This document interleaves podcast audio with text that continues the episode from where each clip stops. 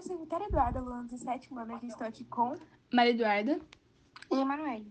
E hoje a gente vai falar um pouco sobre a Cruz de Ferro, como ela se originou e como ela está hoje em dia. A fábrica de ferro teve sua origem em 1765. O que aconteceu durante esses anos? E como ela desenvolveu?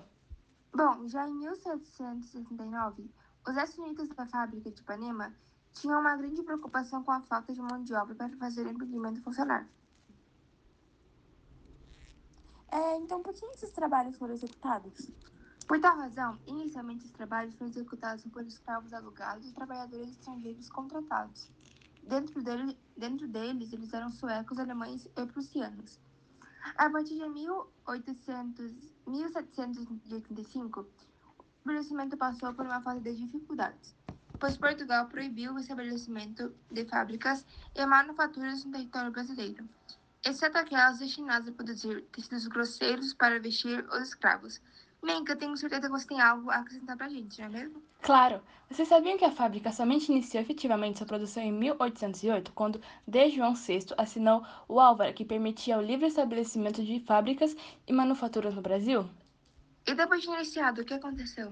Ela teve o intuito de tentar modernizar a economia brasileira da época, além de também promover uma maior ocupação no território nacional.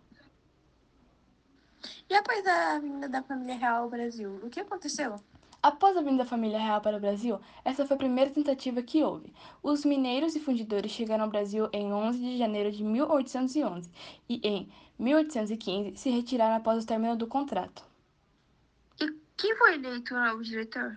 Frederico Luiz Guilherme Vanhagem foi eleito o novo diretor e foi ele quem, na verdade, fez a fábrica do ferro funcionar. Vitória, você tem algo a complementar? Claro, mas vocês sabiam que no dia 1 de novembro de 1818, dia de Todos os Santos, durante a questão de banhagem, o ferro caiu pela primeira vez em um dos altos fornos no Brasil? O que houve com o primeiro ferro produzido aqui? Bom, o primeiro ferro produzido no Brasil foi usado para preencher moldes de três grandes cruzes, ainda visíveis até hoje. E onde se localizam essas cruzes? Bom, estando uma delas no terreno da própria Fazenda Ipanema, a segunda no Museu Histórico de Sorocaba e uma terceira no topo da montanha Araçoiaba, no Parque Municipal Quinzinho de Barros, se encontram todas na mesma cidade. É, eu acho que é isso, né? Ficou muito legal.